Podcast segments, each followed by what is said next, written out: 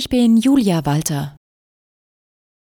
Großeinsatz um eine Apotheke in Karlsruhe. Offenbar fordert mindestens ein Geiselnehmer einen einstelligen Millionenbetrag für die Freilassung von zwei Personen. Das berichten die Stuttgarter Nachrichten. Die Polizei steht wohl in Kontakt zu dem Geiselnehmer. Nach derzeitigen polizeilichen Erkenntnissen sind die Personen unverletzt. Es gebe nach aktuellem Stand keine Gefährdung für die Bevölkerung. Für Bürgerinnen und Bürger, die aufgrund der Absperrmaßnahmen derzeit nicht nach Hause können, wurde eine Schule geöffnet.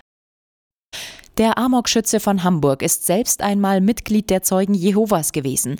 Der 35-jährige Deutsche hatte nach dem regulären Gottesdienst der Gemeinde auf die Menschen dort geschossen. Eine Besucherin war bereits auf dem Nachhauseweg, als der Täter zehn Schüsse auf ihr Auto auf dem Parkplatz am Gebäude abgab. Die Frau flüchtete mit dem Wagen leicht verletzt und meldete sich bei der Polizei. Insgesamt sterben acht Personen, darunter auch der Täter. Die Spitzenverbände der deutschen Wirtschaft warnen, dass Deutschland ohne Reformen im internationalen Wettbewerb zurückfällt. Beim Spitzengespräch mit Bundeskanzler Scholz im Rahmen der Handwerksmesse München forderten die Verbände vor allem weniger Bürokratie.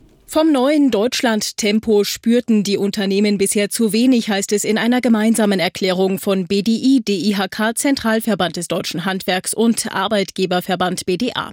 Ziel müsse eine Verkürzung von Genehmigungs- und Planungsverfahren auf wenige Monate sein. DIHK-Präsident Adrian machte deutlich, Herr Bundeskanzler, dieses Thema wird uns noch etwas weiter begleiten. Da gilt es noch einige Aufgaben zu erfüllen. Einig waren sich Kanzler Scholz und die Verbände aber darin, dass Deutschland besser durch die Krise gekommen ist als als befürchtet. Janina Singer, Nachrichtenredaktion. Mehr als 100.000 Menschen in Bayern wollen ein Radl-Volksbegehren. Nun hat das Innenministerium es dem Bayerischen Verfassungsgerichtshof vorgelegt. Die Begründung, der Gesetzentwurf greife in das Budgetrecht des Parlaments ein. Deshalb fehlten etwa die gesetzlichen Voraussetzungen für die Zulassung des Volksbegehrens. Das Bündnis Ratentscheid Bayern will ein bayerisches Radgesetz und etwa den Neu- und Ausbau sowie die Sanierung von Radwegen. Der Verfassungsgerichtshof hat nun drei Monate Zeit, um zu entscheiden. In der zweiten Fußball-Bundesliga hat Nürnberg zum Auftakt des 24. Spieltags das Kellerduell gegen Braunschweig gewonnen. Der Club besiegte Braunschweig mit 2 zu 0 und kletterte in der Tabelle vorerst auf Rang 11.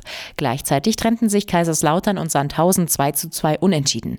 In der Bundesliga Freitagspartie spielen zur Stunde Köln und Bochum gegeneinander.